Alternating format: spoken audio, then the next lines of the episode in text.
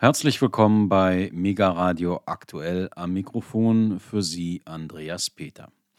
Wir werden die heutige Sendung ganz dem einjährigen Jahrestag des Beginns des russischen Angriffskrieges auf die Ukraine widmen, denn am Freitag und Samstag fanden dazu in der deutschen Hauptstadt Berlin große Veranstaltungen mit kontroversen Botschaften und Positionen und tausenden Teilnehmern statt. Am Freitag versammelten sich zunächst vor dem berühmten Ostberliner Café Moskau in der Karl-Marx-Allee tausende Menschen, um für weitere Unterstützung des ukrainischen Volkes zu werben. Die CDU-nahe Konrad-Adenauer-Stiftung hatte dazu symbolisch mit einem großen Transparent das Café in Café Kiew umbenannt. Von der dortigen Kundgebung führte dann ein Protestmarsch bis zum Brandenburger Tor, das in den Nationalfarben der Ukraine angestrahlt wurde und wo abends dann eine Abschlusskundgebung stattfand. Zu den dortigen Sprechern gehörten unter anderem der bündnisgrüne Gründer des Zentrums Liberale Moderne Ralf Füchs, der sich auf gleichzeitig stattfindende Veranstaltungen bezog, die in unmittelbarer Nähe zum Brandenburger Tor sofortige Waffenstillstandsverhandlungen forderten bzw. das am darauffolgenden Samstag fordern wollten. Da drüben war gerade eine Kundgebung von Leuten, die sich als die Friedensbewegung bezeichnen. Und die Kernforderung war, keine Waffen für die Ukraine. Das ist eine ziemliche Perversion des Friedens, dass man von denen, die angegriffen werden, von einer überlegenen Militärmacht, verlangt, dass sie die Waffen niederlegen und ihnen die Waffen verweigert, mit der sich die Ukraine verteidigen kann, ihr Überleben als Nation, ihre Freiheit und Unabhängigkeit, sich mit denen, die angegriffen worden sind, ohne Grund zu entsolidarisieren, das ist eine ziemliche Gemeinheit und das verdient nicht den Namen Friedensbewegung. Und ich hoffe, dass wir nachher mehr sein werden als morgen bei diesem sogenannten Aufstand für den Frieden. Was ein ziemlicher Hohn ist, schon der Begriff Aufstand von Leuten, die von einer Talkshow zur anderen tingeln und einen Frieden reklamieren, der bestenfalls eine Friedhofsruhe für die Ukraine wäre. Ein Frieden, der seinen Namen verdient, braucht Freiheit und Gerechtigkeit. Und dafür stehen wir hier ein.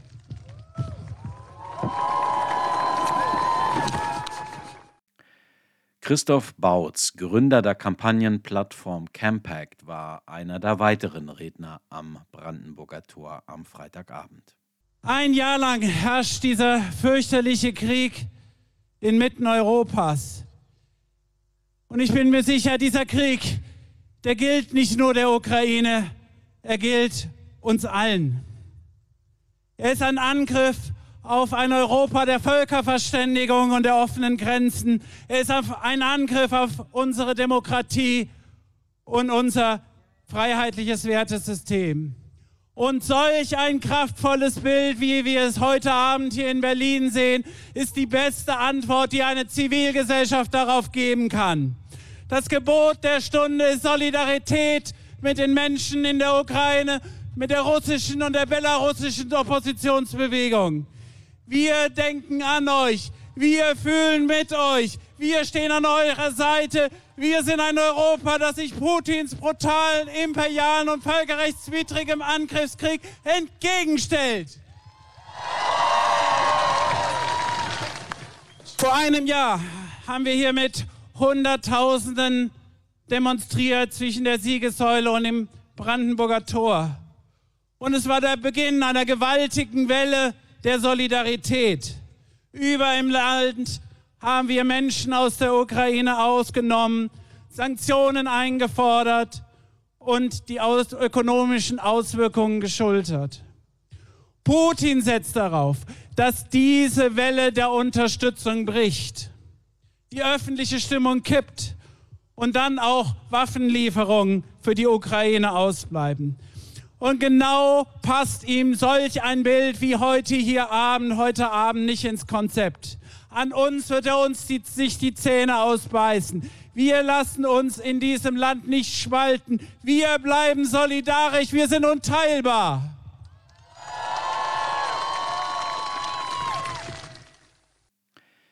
Neben den Politikern Markus Faber von der FDP und deren verteidigungspolitischer Sprecher im Bundestag sowie Reinhard Bütikofer, EU-Parlamentsabgeordneter der Grünen und früherer Bundesvorsitzender der Partei, sprach auch der CDU-Bundestagsabgeordnete Roderich Kiesewetter, Oberst AD der Bundeswehr und früherer Präsident ihres Reservistenverbandes. Liebe Ukrainerinnen und Ukrainer, heute sind wir alle Ukrainer und Ukrainerinnen wie wir hier stehen. Ich stehe hier als einer von fast 600 Abgeordneten, die vor zehn Monaten unserer Bundesregierung vollen Rückenwind gegeben haben, ab Mai mit ganzer Kraft die Ukraine zu unterstützen an der Seite der europäischen Staaten, um Solidarität zu zeigen. Wir haben Monate verloren, aber wir haben als Bundesrepublik die Kurve bekommen. Wir stehen hier auch als Abgeordnete an der Seite der Ukraine. Es fehlen uns die Worte für das Leid und die Trauer der ukrainischen Großmütter, deren Enkel im Bombenhagel ums Leben kommen. Es fehlen uns die Worte für die ukrainischen Mütter, die um ihre Söhne und Töchter, die an der Front kämpfen und fallen, trauern. Es fehlen uns die Worte für die Väter und Großväter, die die Hoffnung in die Ukraine als freies, selbstständiges Land fast aufgegeben haben.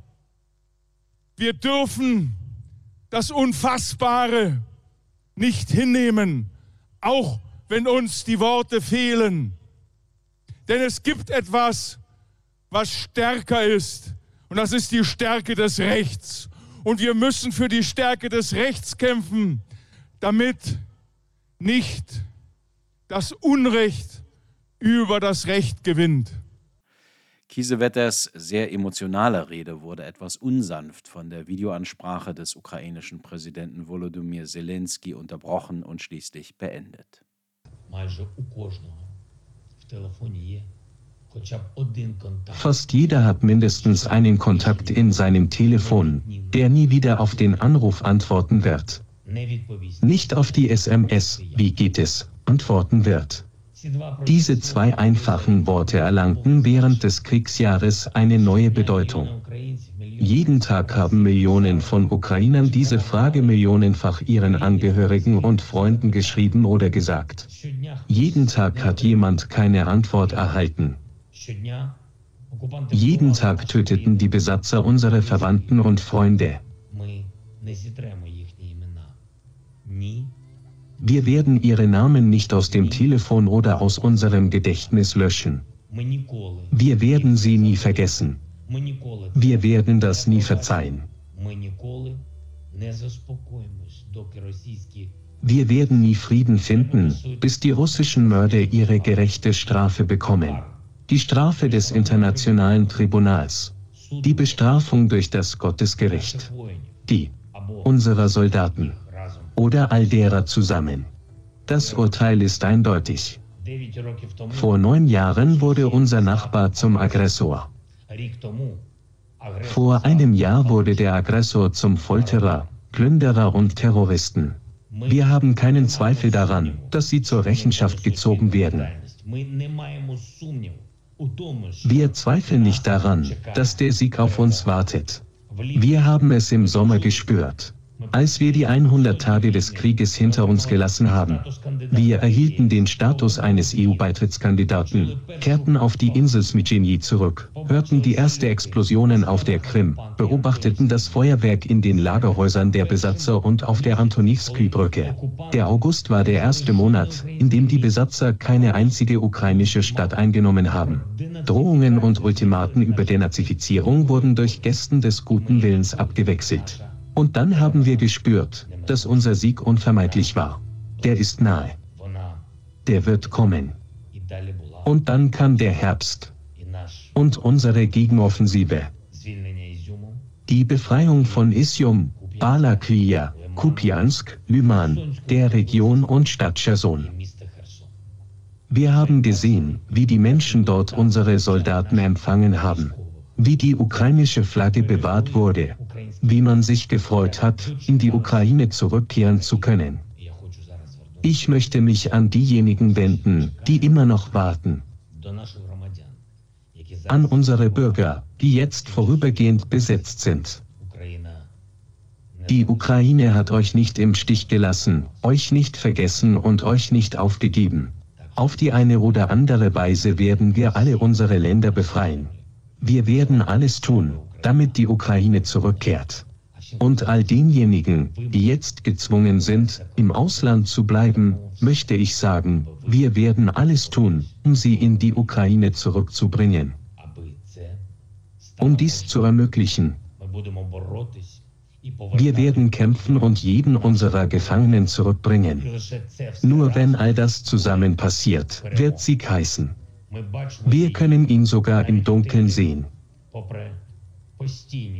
Trotz ständiger massiver Raketenangriffe und Stromausfälle. Wir sehen das Licht dieses Sieges. Wenn Ukrainer an ihre ersten Gefühle am 24. Februar 2022 zurückdenken, sprechen die Menschen von Schock, Schmerz und Unsicherheit. Ein Jahr nach der groß angelegten Invasion liegt der Glaube an den Sieg bei 95 Prozent.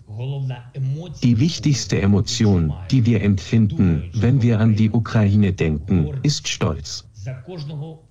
An jeden Ukrainer, jede ukrainische Frau. Stolz auf uns. Wir sind zu einer großen Armee geworden. Wir sind ein Team geworden, in dem jemand sucht, jemand packt, jemand bringt, aber alle spenden. Ich bin unseren Menschen dankbar, unserer millionenstarken Armee von freiwilligen und nicht gleichgültigen Bürgern, die alles sammeln und besorgen können, was wir brauchen. Wir sind eins geworden. Unsere Journalisten und Medien kämpfen mit vereinten Kräften gegen Lügen und Panik. Wir sind eine Familie geworden. Es gibt keine Fremden mehr unter uns. Die Ukrainer sind heute eine Familie. Die Ukrainer nahmen Ukraine auf, öffneten ihre Häuser und Herzen für diejenigen, die vor dem Krieg fliehen mussten. Wir können allen Bedrohungen widerstehen. Beschuss, Streubomben, Marschflugkörper, Kamikaze-Drohnen, Stromausfälle und Kälte.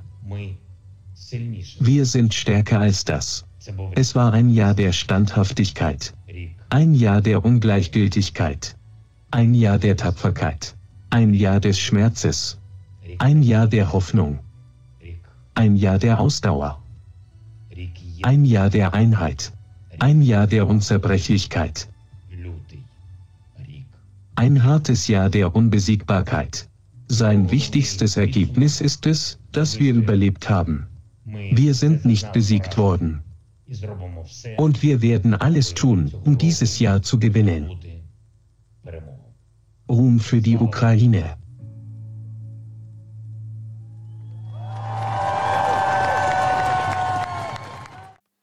Natürlich sprach auch der ukrainische Botschafter in Deutschland, Oleksiy Makeyev, der Unterstützung von etwa 30 Botschafterkollegen aus Staaten des transatlantischen Westens erhielt und die zusammen mit ihm die Ansprache der amtierenden regierenden Bürgermeisterin von Berlin, Franziska Giffey, von der SPD verfolgten.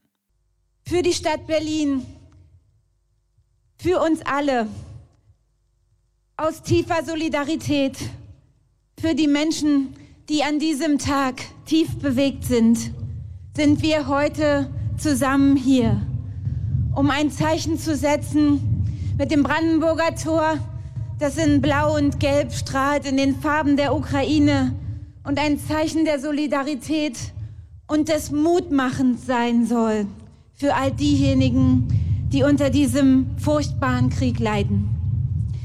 Ich bin dankbar, dass so viele dem Aufruf Fuß Freedom gefolgt sind und damit von hier aus dieses wichtige Zeichen setzen. Und mit mir ist nicht nur der Botschafter der Ukraine, sondern hier versammelt auf dieser Bühne sind Botschafterinnen und Botschafter von vielen europäischen Ländern, von Ländern aus der ganzen Welt. Es ist die internationale Staatengemeinschaft, die hier steht in Solidarität für die Ukraine mit den Botschafterinnen und Botschaftern, die hier in Berlin mit uns zusammenarbeiten und vor dem Freiheitssymbol unserer Stadt sagen, wir stehen zusammen, Stand with Ukraine, an der Seite der Ukraine.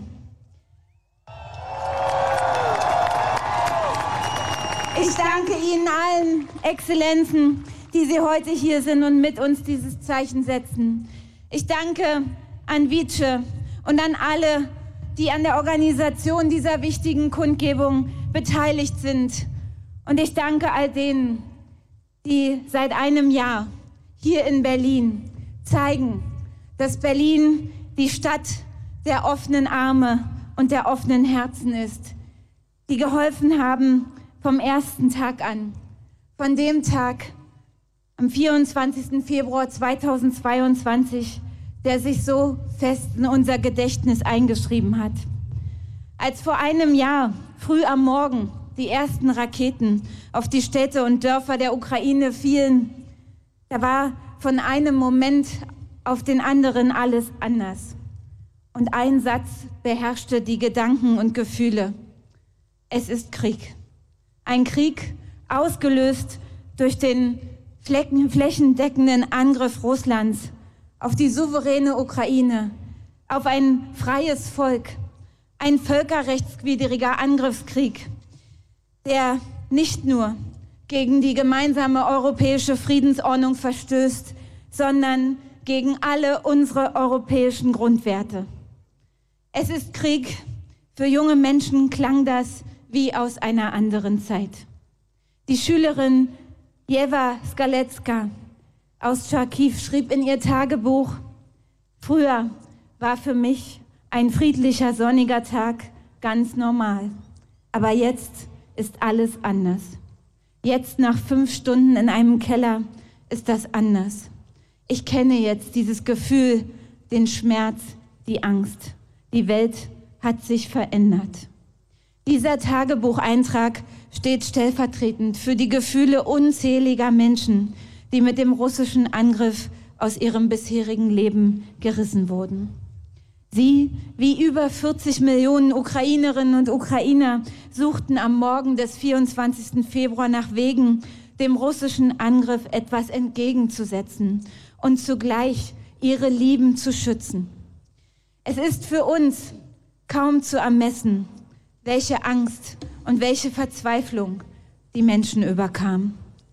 Und auch wir in Berlin erinnern uns noch sehr genau, wo wir waren was wir dachten und fühlten, als uns die Nachricht von Putins Angriff auf die Ukraine erreichte. Wir erinnern uns an die Bilder von den flüchtenden Menschen, von der Verzweiflung in ihren Gesichtern, von der Angst in den Augen der Kinder. Diese Angst ist geblieben. Der Krieg ist nicht vorbei. Und wir alle wissen, der Krieg in der Ukraine ist ein Angriff auch auf unser friedliches Zusammenleben in Europa.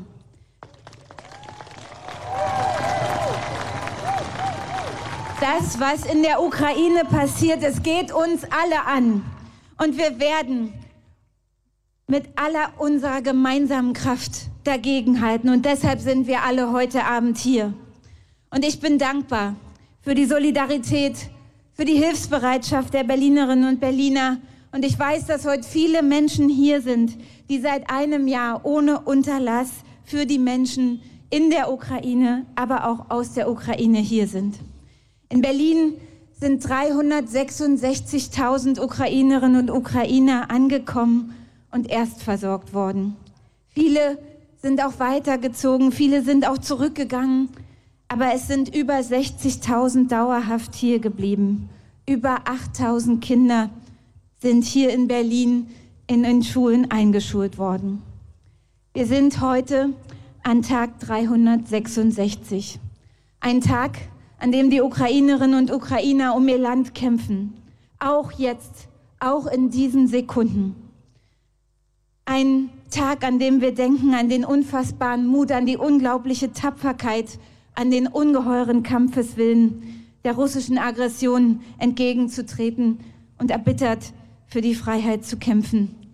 Und an all die Menschen, die bereit sind, den höchsten Preis dafür zu zahlen.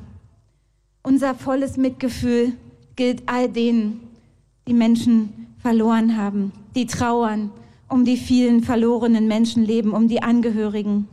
Unsere Herzen sind bei ihnen.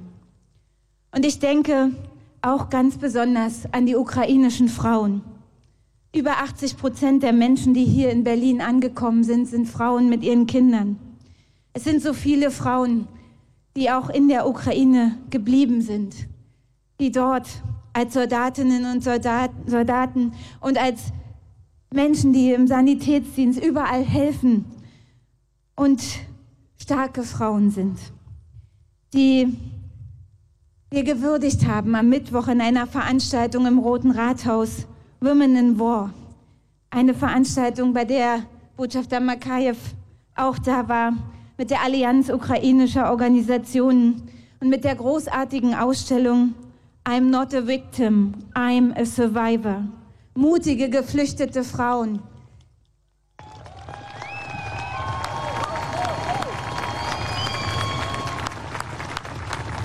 Mutige Frauen, die nicht nur Opfer sind, sondern Macherinnen, Kämpferinnen, Heldinnen.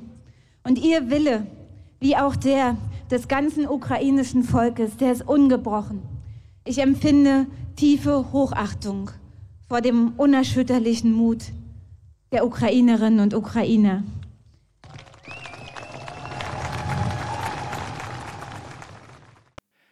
Der öffentlich-rechtliche Fernsehsender Phoenix führte ein Interview mit der Deutsch-Ukrainerin Christa Maria Lebe vom Verein Vice, der die Kundgebung am Brandenburger Tor mitorganisiert hatte.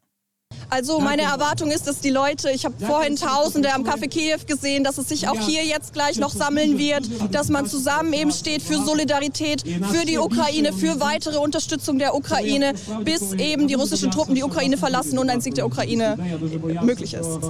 Es gibt morgen im Umfeld hier, beziehungsweise auch an dieser Stelle, eine ganz andere Demonstration, ähm, die auch für, zu Frieden aufruft. Es gibt auch eine Menge äh, Demonstrationen, die zum Frieden aufrufen und zu, und zu Verhandlungen, die aber betonen, ähm, dass Russland sich dann trotzdem erstmal zurückziehen muss ähm, aus, aus der Ukraine. Was ist Ihre Haltung gegenüber Russland? Was erwarten Sie, was in den nächsten Wochen, Monaten passiert?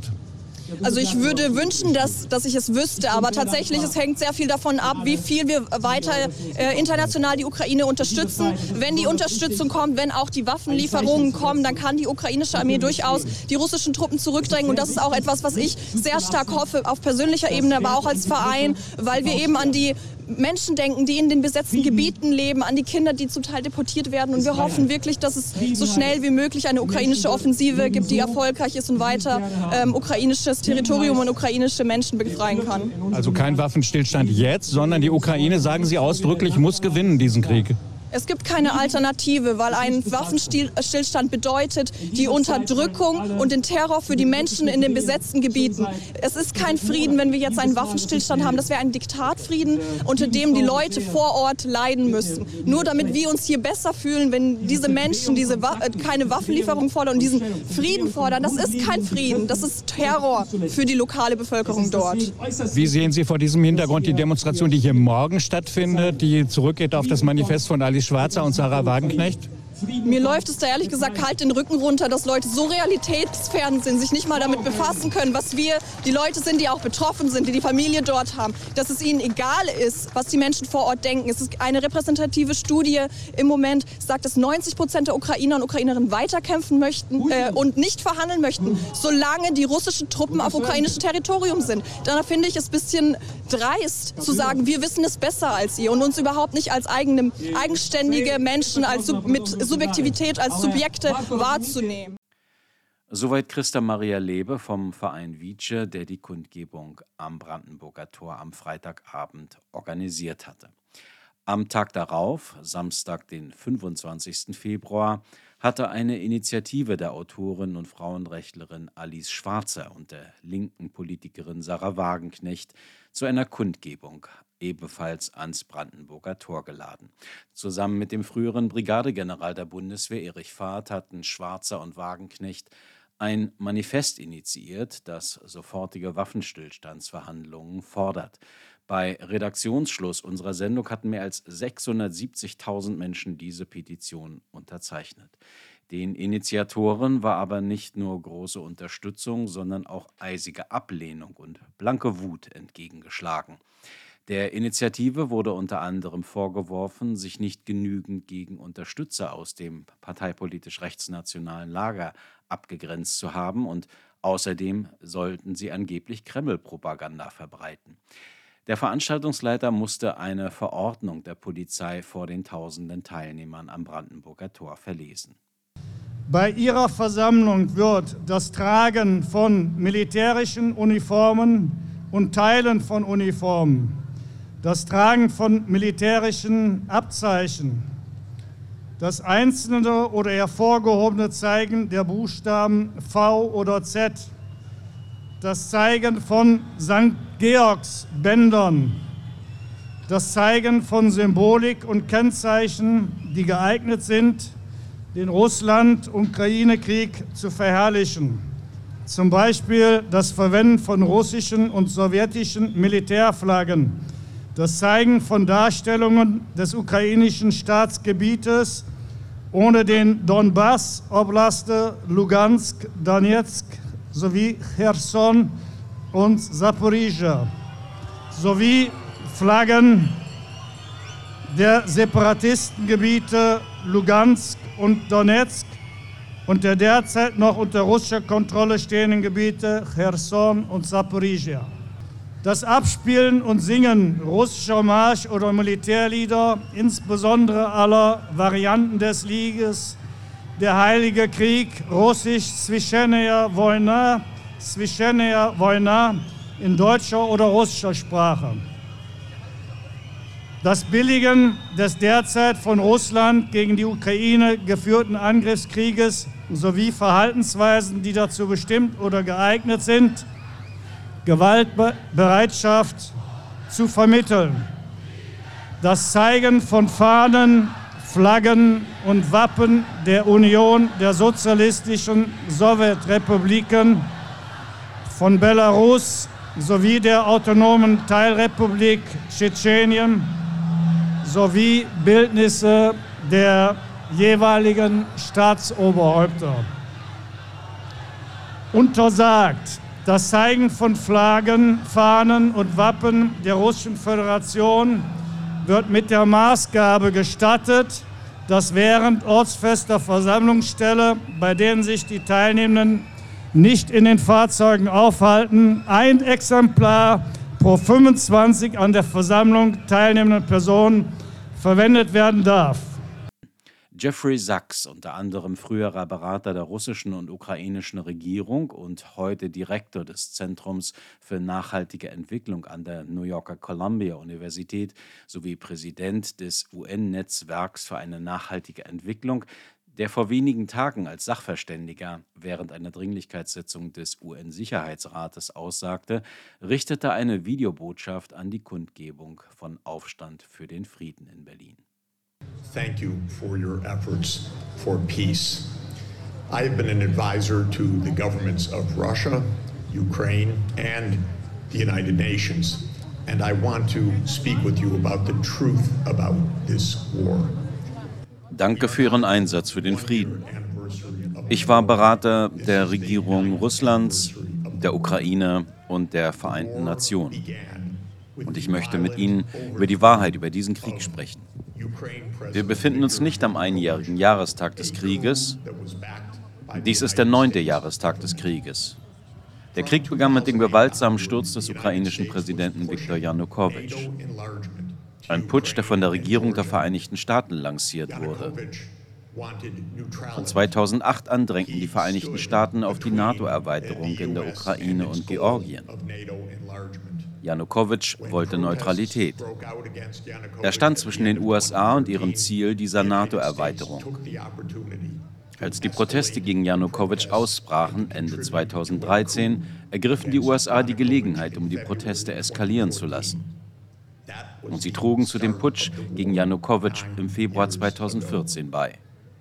Das war der Anfang des Krieges, neun Jahre zuvor. Seitdem hat Russland die Krim erobert. Der Krieg im Donbass brach aus. Die NATO spülte Milliarden von Dollar an Aufrüstung an die Ukraine. Der Krieg eskalierte immer weiter. Die sogenannten Friedensabkommen von Minsk I und II, bei denen Deutschland als Co-Garant auftrat, funktionierten nicht, weil die Ukraine sich weigerte, sie umzusetzen. Und weil Deutschland und Frankreich keinen Druck zur Durchführung ausübten. Ende 2021 machte Präsident Putin klar, dass die rote Linie für Russland die NATO-Erweiterung in der Ukraine ist. Putin machte klar, dass Russland die Kontrolle über die Krim behalten muss. Und dass mit dem Donbass auf der Grundlage des Minsker Friedensabkommens 1 und 2 verfahren werden muss. Joe Biden und das Weiße Haus lehnen es jedoch ab, über die NATO-Erweiterung zu verhandeln. So fand die russische Invasion tragischerweise und zu Unrecht im Februar 2022 statt, acht Jahre nach dem Janukowitsch-Putsch. Die Vereinigten Staaten haben seitdem massiv aufgerüstet und die Zahl der Toten und die Zerstörung ist fürchterlich. Im März 2022 erklärte die Ukraine, dass sie auf der Grundlage der Neutralität verhandeln würde. Wir wissen jetzt, dass die Vereinigten Staaten diese Verhandlungen blockierten und eine Eskalation des Krieges favorisierten. Im September 2022 wurden die Nord Stream Pipelines gesprengt. Es gibt überwältigende Beweise, dass die USA die Zerstörung der Nord Stream Pipelines angeleitet haben. Wir befinden uns, meine Damen und Herren, auf einem Weg der schrecklichen Eskalation und der Lügen und des Schweigens in den Medien. Die gesamte Erzählung, dass dies der erste Jahrestag des Krieges ist, ist bereits eine falsche Erzählung. Dies ist ein Krieg, der mit der NATO-Erweiterung, der Beteiligung der USA an einem Staatsstreich und der massiven Aufrüstung der Ukraine begonnen hat, dann mit der schrecklichen Invasion Russlands und der Eskalation. Dies ist ein Krieg, der beendet werden muss, bevor uns alle in ein nukleares Armageddon verwickelt. Danke für Ihre Bemühungen. Wir müssen die Wahrheit sagen. Beide Seiten haben gelogen und betrogen und Gewalt ausgeübt. Beide Seiten müssen sich zurückziehen. Die NATO muss den Versuch der Erweiterung um die Ukraine und Georgien stoppen. Wir müssen auf die roten Linien beider Seiten hören, damit die Welt überleben kann. Vielen Dank für Ihre Bemühungen für den Frieden. Sie sind lebenswichtig. Vielen Dank. NATO must stop the attempt to enlarge to Ukraine and to Georgia. We must listen to the red lines of both sides so that the world will survive. Thank you so much for your efforts for peace. They are vital. Thank you. Der Politikwissenschaftler und seit Jahren in der Friedensbewegung aktive Hans-Peter Waldrich gehörte auch zu den Rednern der Kundgebung. Mein Appell an alle politischen Ignoranten und Liebhaber von Atombunkern. Nehmt euch bitte die Zeit, studiert die aktuellen wissenschaftlichen Studien zu den Folgen eines Atomkriegs. Auch sogenannte kleine Nuklearkriege werden zu einer Verfinsterung der Erdatmosphäre führen, die man nuklearen Winter nennt. Wer die Atombunker verlassen hat, der findet nichts mehr zu essen. Das Klima übrigens, das ist auch den Grünen oder manchen Grünen gesagt, ist dann endgültig kaputt.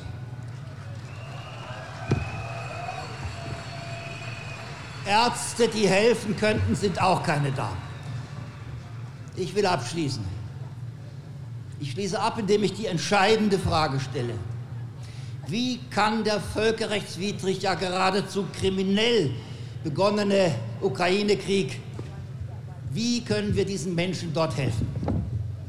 Um diese Frage zu beantworten, müssen wir zunächst einmal wissen, was wirklich und absolut falsch ist. Falsch ist es auf jeden Fall, den Krieg mit Zielsetzungen fortzusetzen, die unklar, verschwommen und unrealistisch sind.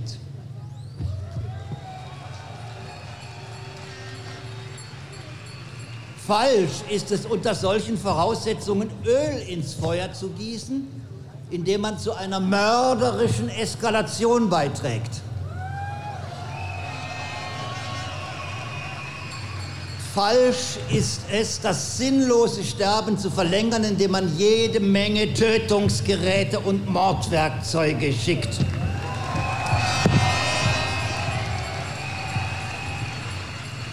Falsch ist es aber vor allem, und darauf kommt es mir ganz besonders an, ein für die Ukrainerinnen und Ukrainer, für die Deutschen und Europäer, ja für die Menschen der ganzen Welt untragbares Risiko zu provozieren. Weltkrieg wäre Völkermord. Atomkrieg wäre Völkermord. Auf keinen Fall darf die Hilfe, die wir den Ukrainerinnen und Ukrainern anbieten, ein schlimmeres Desaster anrichten als dasjenige, das sowieso schon da ist. Eine Not, eine Notoperation darf nicht den Patienten töten oder gar das Operationsteam und die Klinik in die Luft jagen. So, und wenn so viel falsch ist, was wäre dann richtig? Das ist eigentlich gesunder Menschenverstand, wenn man sagt, zunächst soll man mit dem Töten aufhören. Das heißt also, wir brauchen einen Waffenstillstand.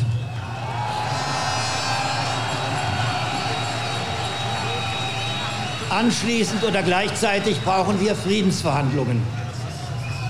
Warum denn sollte es so ganz unmöglich sein, dass eine groß angelegte internationale Friedensinitiative zu einem Erfolg führt? Und zwar jetzt.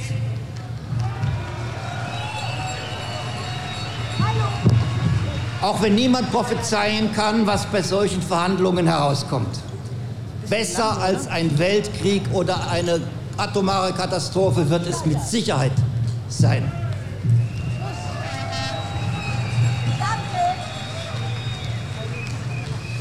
Wir brauchen endlich den Mut, es mit dem Frieden zu versuchen.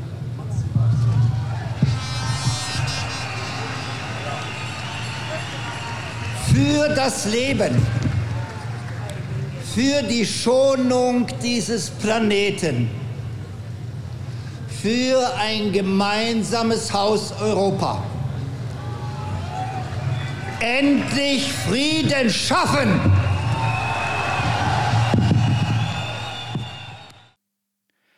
Auf Hans-Peter Waldrich folgte der Brigadegeneral AD der Bundeswehr Erich Fahrt, der jahrelang Bundeskanzlerin Angela Merkel sicherheits- und militärpolitisch beraten hatte und der das Manifest für Frieden zusammen mit Alice Schwarzer und Sarah Wagenknecht verfasst hatte.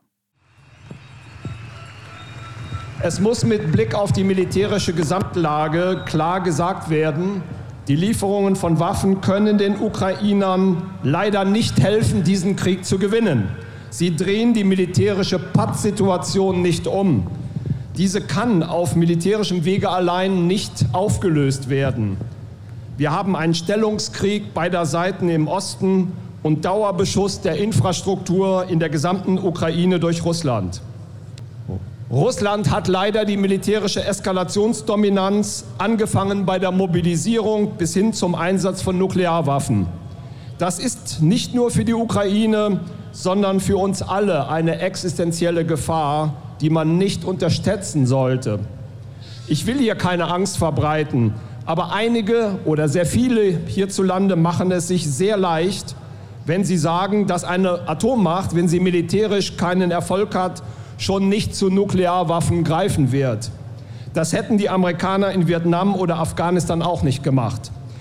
Diese Vergleiche hinken ganz gewaltig, weil die Schwarzmeerregion für Russland etwa die gleiche strategische Bedeutung hat wie die Karibik für die USA oder das südchinesische Meer für China.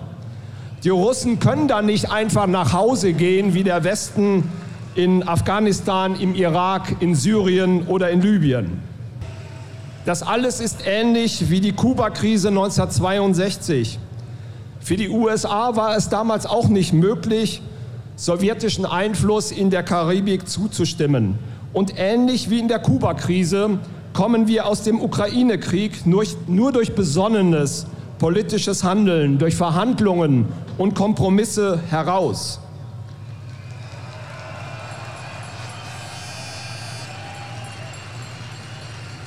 Russland wird auch nach dem Ukraine-Krieg ein Machtfaktor in Europa bleiben und es wird auch in Zukunft keine tragfähige europäische Friedensordnung geben ohne Russland, weil Russland eben von der Landkarte nicht verschwinden kann.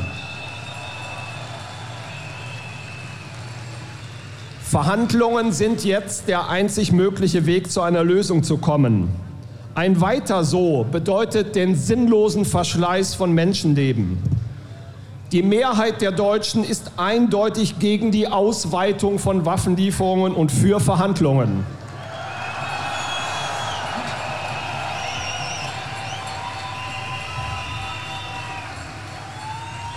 Das muss sich in der deutschen Politik auch widerspiegeln, denn Sie sind ja Vertreter des Volkes.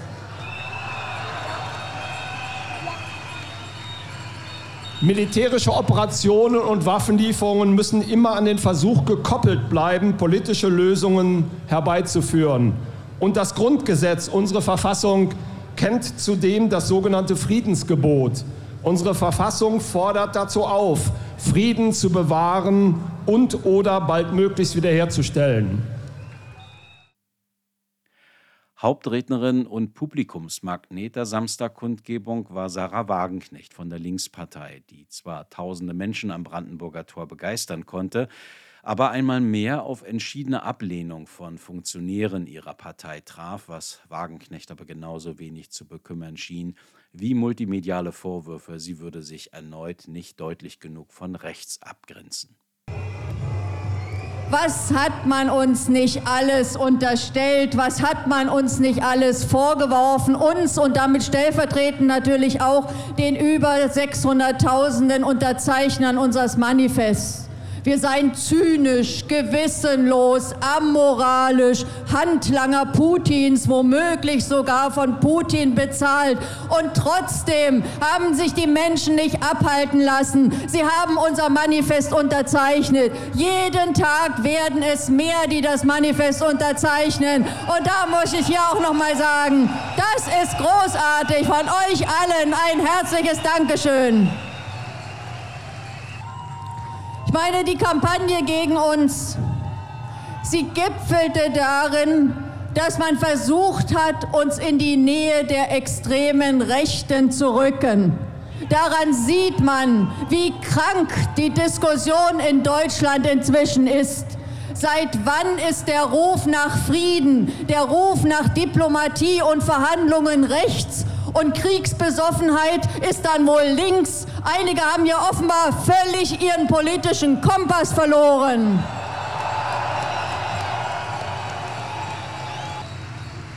Und ich sage ja auch noch mal in aller Deutlichkeit, nur um die alle abzuschrecken, die das schon wieder überall verbreiten wollen, weil es sich eigentlich von selbst versteht. Aber ich sage es trotzdem nochmal, selbstverständlich haben Neonazis und Reichsbürger, die in der Tradition von Regimen stehen, die für die schlimmsten Weltkriege der Menschheitsgeschichte Verantwortung tragen, auf unserer Friedenskundgebung nichts zu suchen. Das versteht sich aber wohl von selbst, dachte ich.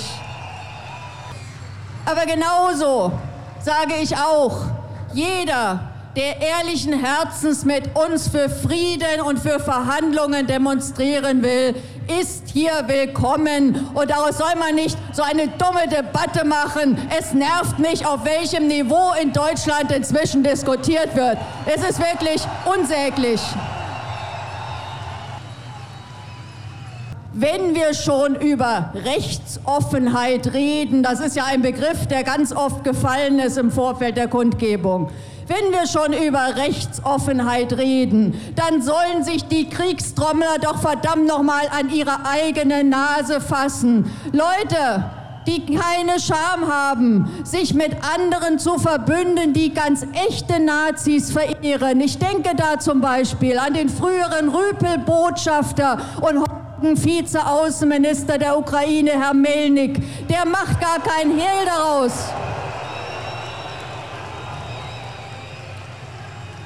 Melnik und auch andere Größen dieses Landes machen doch gar kein Hehl daraus, dass sie beispielsweise in dem Nazi-Kollaborateur Stepan Bandera einen nationalen Heroen sehen. Und ich erinnere daran, Bandera, der Antisemit, ist mitverantwortlich für die Ermordung von tausenden Juden, Polen und Russen. Und dieser Mann wird von Melnik und anderen verehrt. Und unsere Kriegstrommler machen sich mit denen gemein und erzählen uns etwas über Querfront und Rechtsoffenheit. Was ist das für eine verlogene Debatte? Das möchte ich auch noch mal deutlich sagen. Aber das hysterische Gebrüll, das hysterische Gebrüll in Teilen der Politik und der Medien zeigt natürlich auch, sie haben wirklich Angst vor uns. Sie haben Angst vor einer neuen Friedensbewegung. Und ich finde, da haben sie auch Grund dafür. Sie haben nämlich Angst, dass sie ihre Politik nicht mehr ohne weiteres so fortsetzen können. Und ich sage Ihnen, ja, genau deshalb sind wir hier, damit Sie diese Politik nicht fortsetzen können. Also bitte schön, wenn Sie Angst haben, das ist ein Kompliment für uns alle. Und ja, natürlich, das sage ich ja auch. Selbstverständlich geht dieser Appell auch an den russischen Präsidenten. Natürlich muss auch Putin bereit sein zu Verhandlungen und Kompromissen. Die Ukraine darf kein russisches Protektorat werden. Aber nach allen Berichten, die wir über die Friedensverhandlungen im Frühjahr haben, und damals hatte sich der damalige israelische Ministerpräsident Bennett engagiert und auch die türkische Regierung. Nach allen Berichten über die Verhandlungen damals muss man sagen, die sind offensichtlich damals nicht an der russischen Seite gescheitert. Und auch das gehört zur Wahrheit, finde ich dazu. Und wir sind auch deshalb hier, weil wir uns von der deutschen Regierung nicht vertreten fühlen.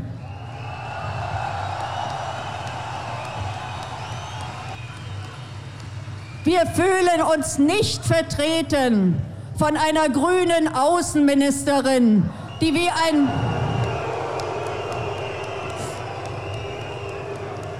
von einer grünen Außenministerin, die wie ein Elefant im Porzellanladen über das internationale Parkett trampelt und ihre öffentlichen Äußerungen so wenig im Griff hat, dass sie mal eben aus Versehen Russland den Krieg erklärt. Nein, von Frau Baerbock fühlen wir uns nicht vertreten. Und wir fühlen uns auch nicht vertreten von Panzertoni und den ganzen grünen Waffennarren, die den Eindruck erwecken, sie würden am liebsten gleich selbst mit geladenem Rohr im, im Leopard gegen Russland rollen. Was ist das für eine Debatte, die da geführt wird? Petra Kelly würde sich mit Grausen von dieser Partei abwenden. Das muss man ja auch mal deutlich sagen. Und liebe Freunde und Freunde, wir fühlen uns auch nicht vertreten von einer Rüstungslobbyistin Strack Zimmermann, der die Geschäftsbilanz,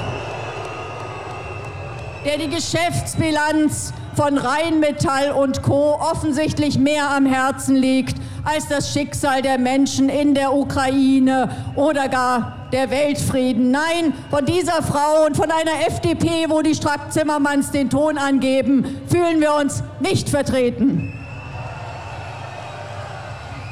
Aber wir fühlen uns auch nicht vertreten von einem Kanzler, der zwar zunächst immer zögert und für Bedachtsamkeit und Vorsicht wirbt, aber dann trotzdem regelmäßig vor den Kriegstrommlern in seiner Koalition einknickt und eine rote Linie nach der nächsten überschreitet. Nein, Herr Scholz, auch von Ihnen fühlen wir uns nicht vertreten, weil das ist eine fatale Politik. Wir halten es mit der großen pazifistischen Schriftstellerin Bertha von Suttner, die einmal geschrieben hat, keinem vernünftigen Menschen wird es einfallen, Tintenflecken mit Tinte, Ölflecken mit Öl wegwaschen zu wollen. Nur Blut, das soll immer wieder mit Blut ausgewaschen werden.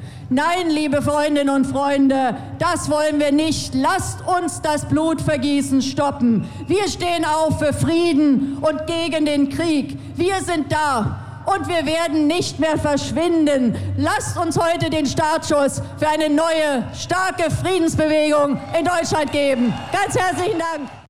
Die eigentliche Initiatorin sowohl des Manifestes als auch der Berliner Kundgebung, die Emma-Herausgeberin Alice Schwarzer, beendete mit ihrer Ansprache die rund eineinhalbstündige Kundgebung.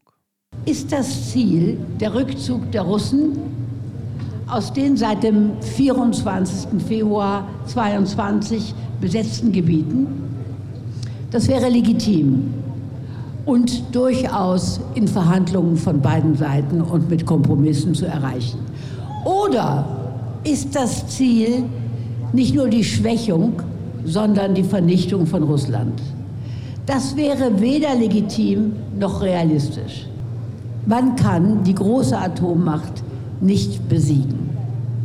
Sollte man das ernsthaft versuchen, könnte es das Ende unserer Welt bedeuten.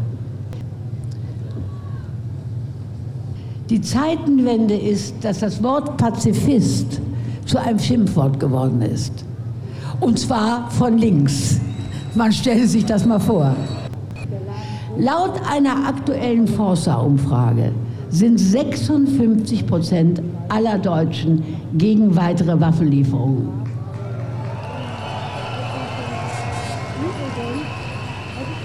Und in Ostdeutschland, das ja hier heute gut vertreten ist, weil wir befinden uns ja im östlichen Teil Deutschlands.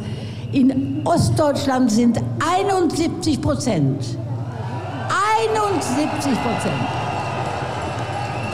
gegen weitere Waffenlieferungen und für Verhandlungen. Unsere Kritiker spotten, wir Pazifisten hätten ja nur Angst. Wir wären Feiglinge. In der Tat, wir, die wir hier heute stehen, wollen keinen Heldentod sterben. Und auch nicht den Atomtod. Wer also in der Situation keine Angst hat, der ist entweder ein Dummkopf oder ein Zyniker. Wir lassen uns auch nicht einschüchtern von diesem wirklich lächerlichen Gerede der mangelnden Distanz zur, zur extremen Rechten.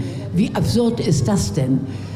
Frauen wie Sarah und mich aufzufordern, wir sollen uns von rechts distanzieren. Unser ganzes Leben, unser ganzes Engagement ist, wenn Sie so wollen, links. Wir sind für soziale Gerechtigkeit, wir sind gegen Gewalt, wir sind gegen Krieg. Das, das das nannte man früher links.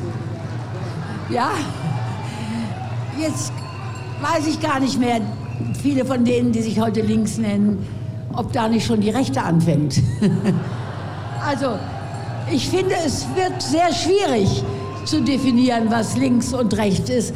Und ich schlage vor, dass wir uns einfach gegenseitig an unseren Taten messen und nicht an längst leeren, ausgehöhlten ausgehöhlten Etiketten. Und wir stehen jetzt hier, weil wir nicht tatenlos aber zusehen wollen, wie jeden Tag hunderte Menschen geopfert werden.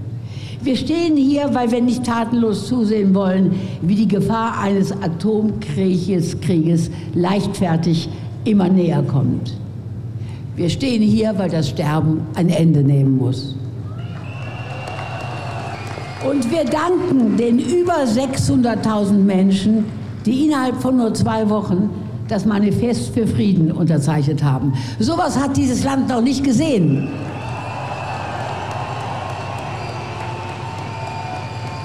Und wenn noch nicht mal das die Politiker erreicht, dann haben wir einfach die falschen Politiker. Nicht das Volk ist falsch, sondern seine Vertreter, wenn sie das nicht einsehen wollen. Es ist wunderbar, dass ihr alle hier seid und mit uns für den Frieden aufsteht. Das, was wir gerade heute hier erleben, ist der Beginn einer Bürgerbewegung, die bitter nötig ist. Danke.